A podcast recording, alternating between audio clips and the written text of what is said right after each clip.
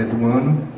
E mais uma vez, né, reiterar a alegria da nossa igreja, da Igreja Batista Manuel, tem um, um grupo representativo aqui que tem orado, que tem acreditado e que tem participado da vida é de pastor Rodrigo né, e da igreja. Então é uma alegria muito grande, porque cada vez que pessoas se propõem a pregar o Evangelho, a se juntar a outros né, para poder é, levar em frente né, aquilo que é o, o reino de Deus, isso traz alegria nos céus. Então, para nós é uma alegria muito grande poder compartilhar com vocês de um ano de vida como igreja e já ver né, que em um ano já tem base aí para poder a gente futuramente ver isso aqui lotadinho né, de pessoas só da Mosaico. Nome Jesus. E quem sabe até procurar um outro endereço. Né? Eu vou ampliar isso aqui se possível. Né?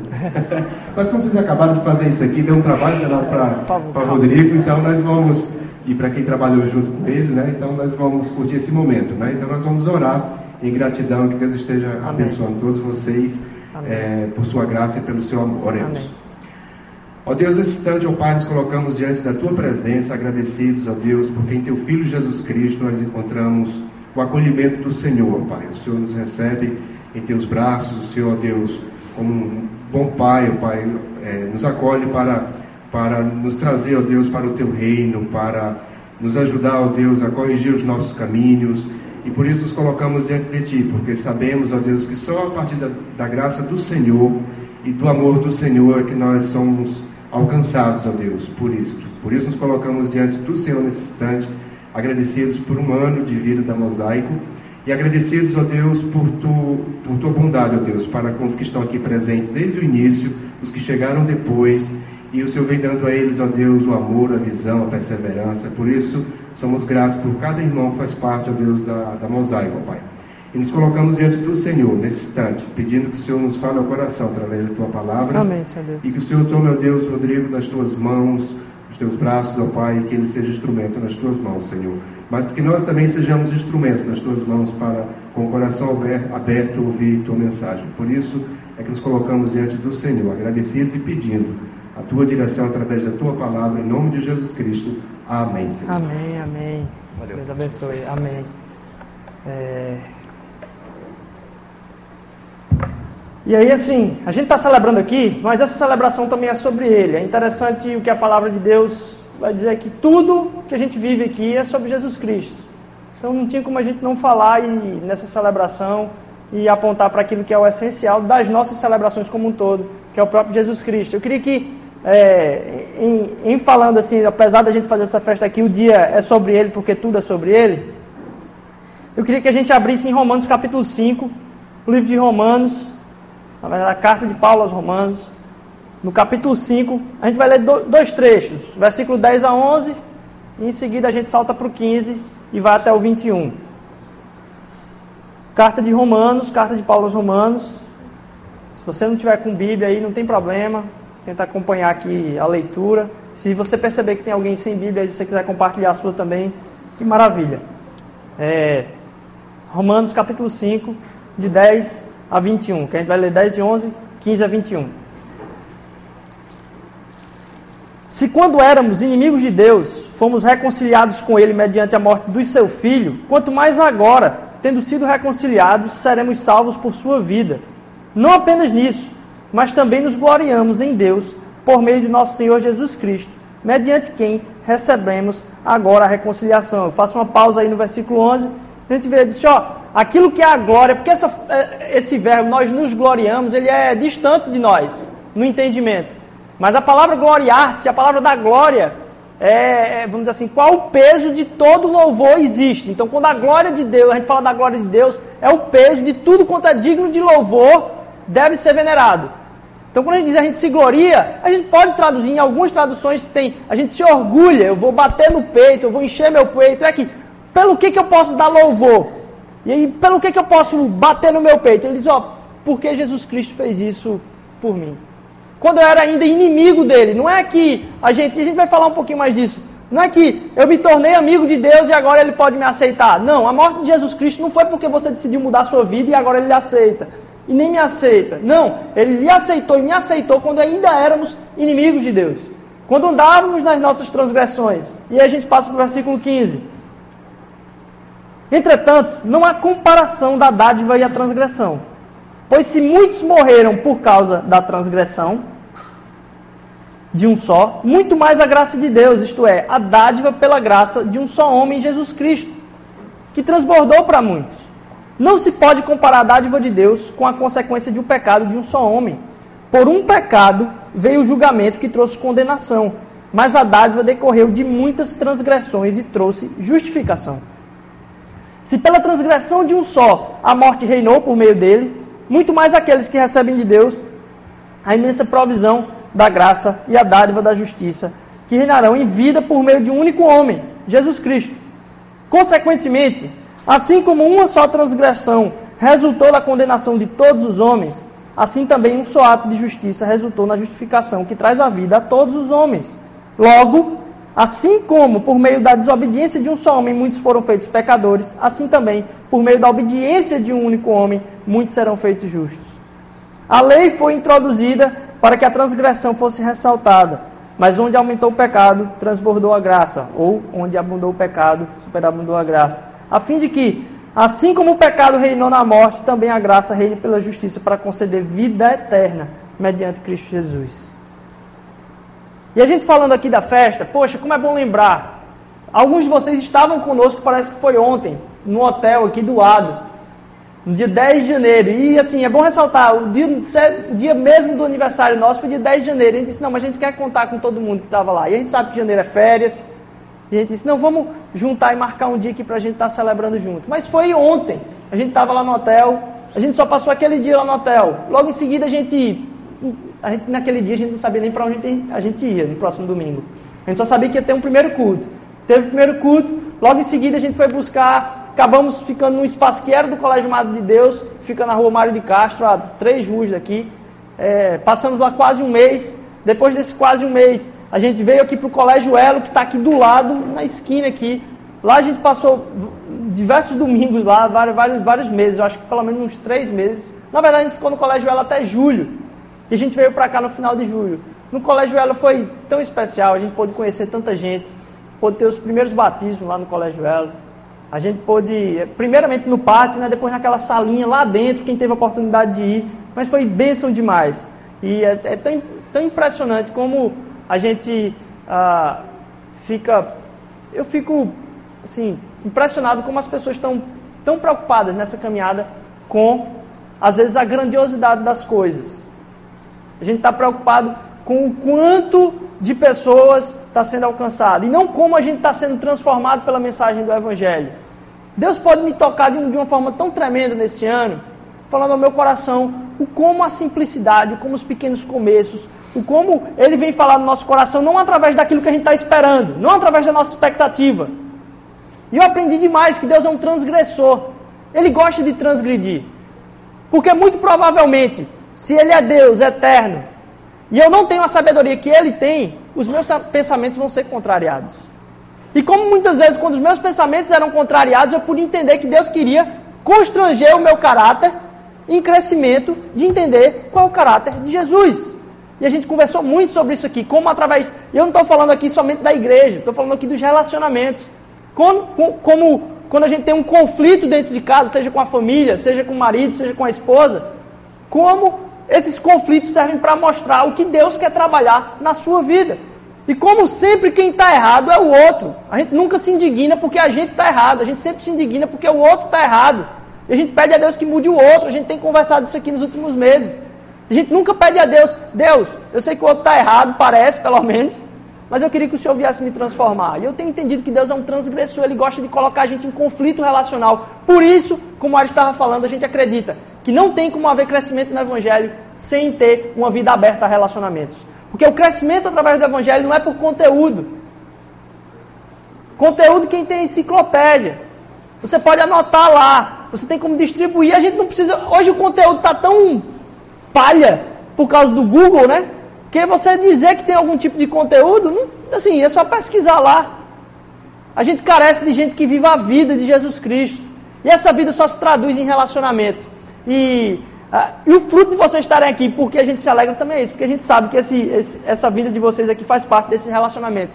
E aí, em julho, A gente veio para cá no finalzinho de julho, a gente está aqui há seis meses, durante esse tempo, muita reforma, muita dor de cabeça fazendo é, isso, muita, muita, muito sinal de Deus também, muita coisa que a gente pensava disse, não, não é possível. E Deus veio de uma forma derramando bênçãos assim que a gente diz, como Senhor? Por quê? Por que o Senhor está fazendo isso com a gente? E a gente agradece demais e celebra junto.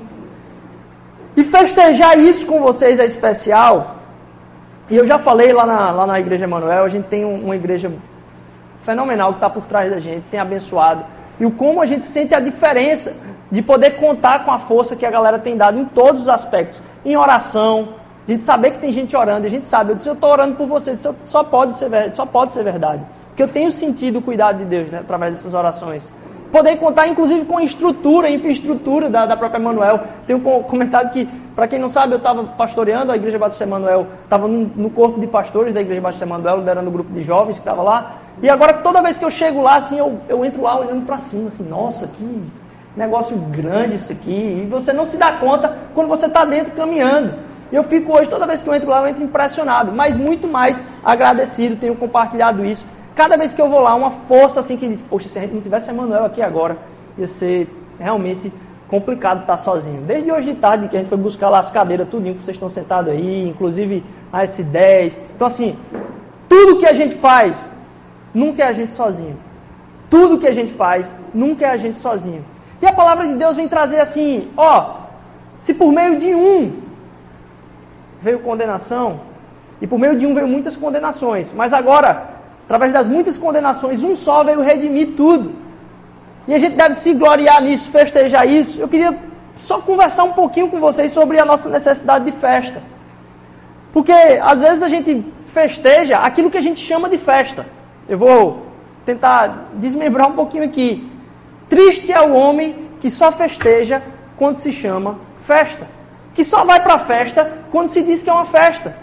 Porque muitas das festas que Deus proporciona para as nossas vidas, elas não têm o nome de festa. Ninguém vai rotular e dizer, agora a gente vai preparar um negócio para você que se chama de festa. Ou você nunca passou uma até tarde da noite conversando com aquele seu melhor amigo, aqueles melhores amigos, onde a conversa vai e parece que o tempo voa. E a gente nunca chamou aquilo de festa, mas foi uma dádiva de Deus. E a gente cantou aqui das coisas que vêm do céu.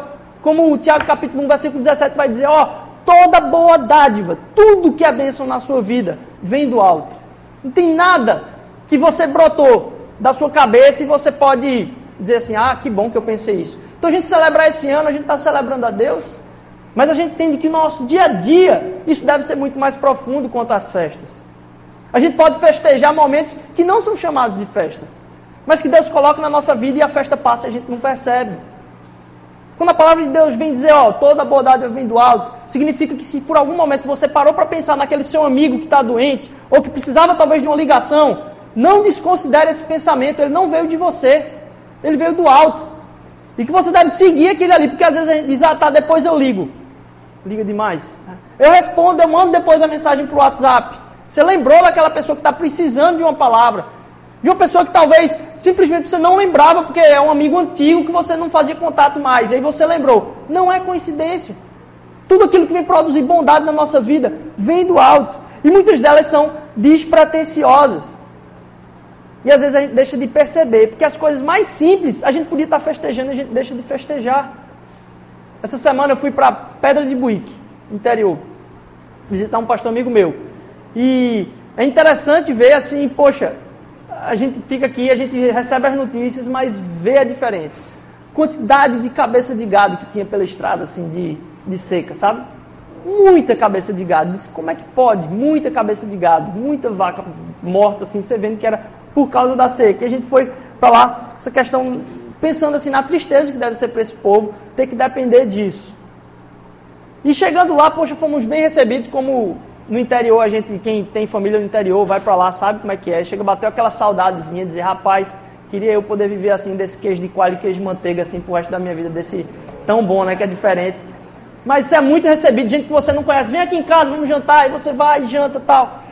E algumas festas dessa, que eu fui parando, Deus, por que, que eu não te agradeço tanto por isso? Por que, que eu só agradeço a Deus por aquilo que eu estou esperando? Como se a minha mente, com o que deve acontecer com a minha vida, fosse superior às dádivas que Ele quer me dar de surpresa. E as, nas coisas mais simples. Em especial, assim, o tempo com os amigos foi fantástico também, a, a alegria era patente, inclusive daquela pessoa que estava recebendo a gente ali. Deu para ver que ela ganhou vida, assim, só da gente estar tá lá presente. Mas o que mais me chamou a atenção nessas alegrias do simples é que quando a gente estava lá, no, a gente só passou um dia lá, um dia e meio. E aí quando a gente estava de tardezinha lá, começou a formar umas nuvens assim. Aí eu disse, é nublado assim? Eu disse, não, nunca nubla aqui assim não. Dificilmente tem uma, umas nuvens dessa aqui. Na verdade faz tempo que não, não chove bem. Daqui a pouco começou a chover um pouquinho. Eu disse, quanto tempo faz que chove? Ele disse, ó, a gente tem umas chuvas pequenininhas de vez em quando. Mas chover mesmo, tem vários meses já que não chove. Daqui a pouco começou a chover mais, e mais, e mais. E daqueles dias que o povo de Recife, quando é, como é megalomaníaco, né, bateu a chuva, todo mundo bota o cachecol, já, já vai para o trabalho como se estivesse no Rio Grande do Sul. Mas aquela chuva que não é nem essa, é aquela chuva que o recifense diz, eu não vou para o trabalho hoje. Que daqui a pouco vai ter alguém dizendo que a barragem de Tapacurá estourou. Então assim, choveu muito. E eu fiquei para quanto tempo você, tá, você vê aqui e não vê uma chuva dessa? E ele disse, rapaz, desde que eu moro aqui, eu nunca vi uma chuva dessa. Eu nunca vi uma chuva dessa. E eu estava percebendo como aquela chuva trouxe um ânimo não só para a vida daquela pessoa, mas para a cidade toda. Ele compartilhou até para construir aqui está difícil. Porque o mais difícil da construção não é mão de obra, não é preço de material, é água, que a gente não tem. E aí é, eu estava lá, eu filmei um momento de uma celebração, de uma festa. E aí eu queria ver se está se tá, se tá no ponto aí.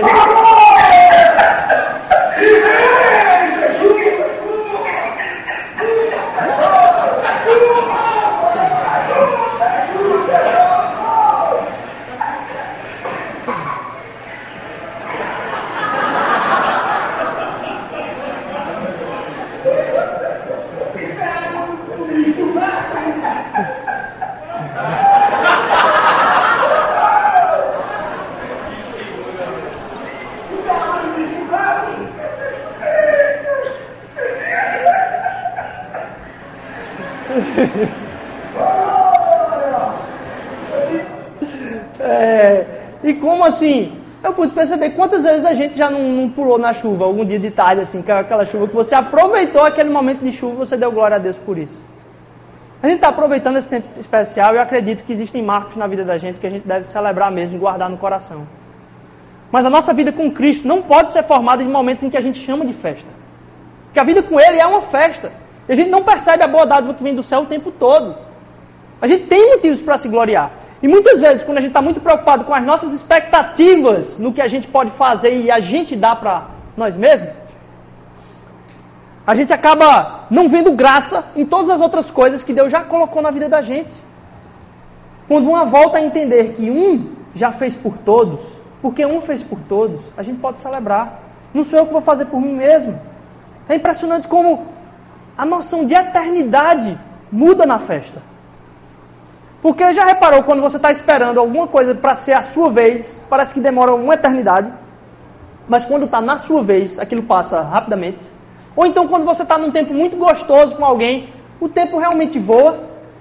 Parece que a gente está desfrutando de alguma forma, porque a nossa mente não tem capacidade de entender esse tempo de eternidade. Parece que Deus coloca a gente naquele tempo, na eternidade. A gente está aproveitando, entendendo que aquilo é uma boa dádiva. E naquele momento, o tempo passa correndo. E quando a gente vive em função das nossas expectativas, na fila, esperando o próximo, aquele tempo é uma eternidade também. Parece que ele não passa. E quando a gente está lá, aproveitando, festejando, às vezes as coisas mais simples, Deus dá motivo assim, para a gente dizer: Nossa, como está passando rápido. E alguém diz: Ó, oh, tem, tem que ir para casa agora, tem que dormir agora, tem que. Você diz: Poxa, que pena a gente precisar sair daqui desse momento. O tempo acaba mudando. E qual a coisa que a gente mais precisa? Saúde. Eu acredito aqui que pelo menos a maior parte das pessoas aqui já ficou doente. E quando a gente fica doente, como a gente dá valor à saúde? E aí logo em seguida, a gente tem de novo a saúde. Por que, que a gente não festeja? Por que, que a gente não passa a festejar cada dia mais? Aquilo que a gente sabe que faz falta. Então tá aqui hoje celebrando com vocês, para mim eu tô como esse, essa pessoa aí na, na chuva.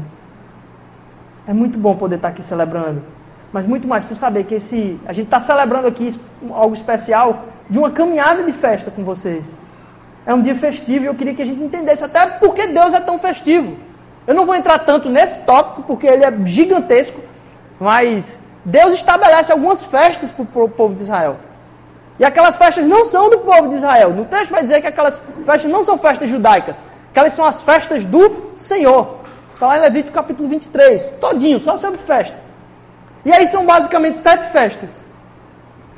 Sete festas, Páscoa, a festa dos pães asnos, o pães sem fermento, é, a festa dos primeiros frutos e a festa do Pentecoste na primavera. Quatro festas. Mais três festas. A festa da expiação, primeira festa das trombetas, a festa da expiação e a festa dos tabernáculos no outono. Essas sete festas é Deus estabelecendo algo que o povo de Deus deve fazer como celebração, como dar glória a Ele mesmo. Então o próprio Deus é um Deus de festas. Ele é um Deus de celebração para as nossas vidas. Um Deus que diz assim, ó, tá resolvido, porque você só vai para a festa quando tá, tem alguma coisa resolvida. Quando tem alguma coisa para resolver, você fica na festa pensando no que tem que resolver. Você não consegue aproveitar. É como se Deus estivesse dizendo: Ó, oh, rapaz, está resolvido. Por que você não vive uma vida plena? Por que, que a gente não vive uma vida plena? É interessante também como essas festas, no arcabouço lá do Antigo Testamento, todas elas apontam para Cristo. Todas elas apontam para Cristo. Jesus Cristo morreu na hora exata da celebração da Páscoa. Vocês vão celebrar nesse dia, essa hora, a hora que Cristo morreu. A gente tem a festa dos primeiros frutos, quando ele ressurge. A gente tem a festa de Pentecostes, na data do derramado do Espírito. E não foi uma coisa que os cristãos inventaram, não. Foi porque se percebeu que a profecia se cumpria perfeitamente na história de Jesus Cristo. Disse, aquilo que estava lá atrás estava apontando para cá. E mais, a palavra festas tem mais ou menos duas traduções. Uma delas é o encontro, o encontrar-se com. E quando a gente vê Jesus Cristo vindo ao encontro do homem, a gente pode entender o motivo da nossa festa. E mais, tem um outro sentido, que é o simplesmente de ter um apontamento. É um pegar um aqui, colocar em outro lugar para apontar alguma outra coisa. E como essas festas foram criadas simplesmente para apontar para o sacrifício de Jesus. Como todo tipo de festa acaba apontando para Ele. A gente não festeja algo que depende do que eu fizer. Se eu fizer de errado, talvez eu perca aquilo. A gente não, não vive por isso. Me foi dado. Eu tenho que tomar consciência de que eu já tenho.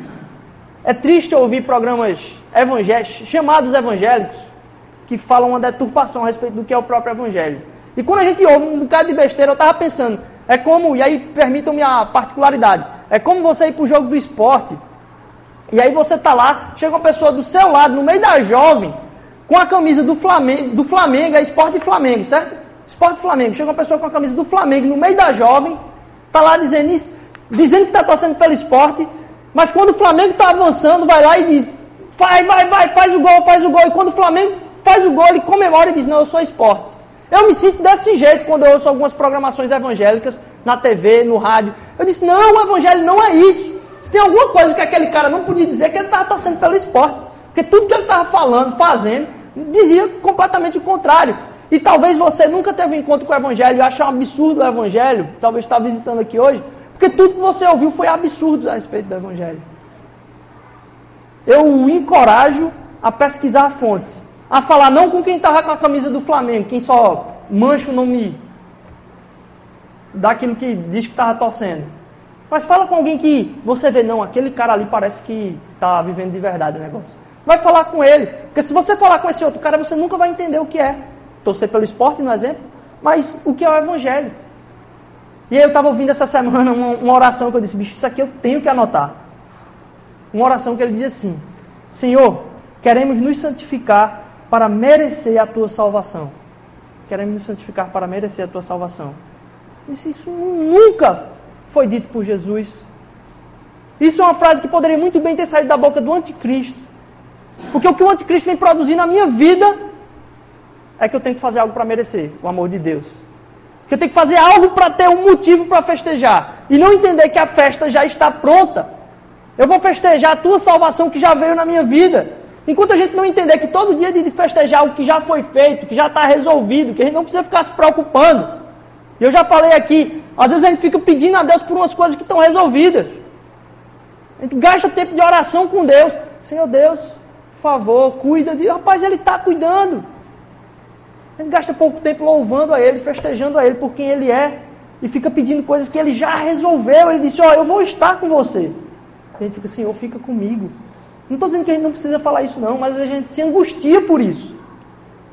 Quando eu vivo para construir o que é meu, quando eu vivo para construir o que é meu, construir o que me falta, valeu.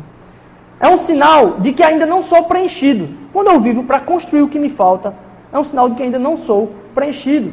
Querer as coisas não é problema. Querer coisas não é problema. Buscar as coisas que eu tenho falta talvez não seja tão problema. Mas quando eu busco as coisas que da qual a falta me traz angústia, eu digo, opa, eu não estou percebendo o que eu já tenho. Eu não estou percebendo o que eu já tenho. É um sinal de que ainda há espaços que ainda não foram preenchidos por Cristo na minha vida. Eu preciso pedir a Ele que Ele preencha esses espaços. Porque na verdade Ele tem o poder de me dar a vida plena. A minha vida não foi transformada para sentir falta. Minha vida foi transformada para dizer: ó, o caminho de não sentir falta é saber que você precisa ser transformado cada vez mais no caráter de Cristo. De ter a consciência que há poder no amor de Deus para me preencher. O ensinamento é festejar pelo que se tem. Deus está muito mais preocupado que a gente conheça o que a gente tem do que dar para a gente ou fazer a gente ganhar aquilo que a gente tem falta. Ele está muito mais preocupado em transformar a minha e a sua consciência a entender o que a gente já tem, a entender minha família. Quantos casamentos destruídos? Porque as pessoas não percebem o que tem em casa. Não percebem a bênção que é aquela casa está tá sendo construída, aquela família ali. E trocam aquilo por trapos de imundícia. Porque ele morreu por nós, a gente pode viver por ele. Uma vida plena. É como Paulo falou lá, ó. O apóstolo Paulo disse: Ó, eu não vivo mais. Não sou eu quem vive, é Cristo que vive em mim. E esse Cristo, como a gente leu lá no começo, é um que morreu pelos outros. Foi um que morreu por todos. E ele convida eu e você agora não estar tá mais vivendo, buscando, cheio de expectativas a respeito da minha vida, a não viver mais para mim, mas que eu também possa viver para outros. Quando eu tenho um ambiente onde uma pessoa vive para outra e vice-versa, eu não tenho preocupação. Normalmente as pessoas dizem, eu não vou fazer nada pelos outros, não, senão eu vou quebrar minha cara. É verdade. Se você estiver num ambiente onde você não queira produzir, que a outra pessoa viva por você também. Mas se você está num ambiente onde todas as pessoas vivem uma pelas outras, e você quer produzir isso, cara, é festa. É festa. Não vivo mais eu, mas Cristo vive em mim. Quando eu ainda era inimigo, ele me alcançou. O um por todos dele acaba alcançando, um por um. Esse um por todos veio alcançando um por um até chegar em mim. Esse um por todos veio bater em mim. E agora eu e você podemos viver também. Um por todos. Como fomos alcançados pelo seu amor.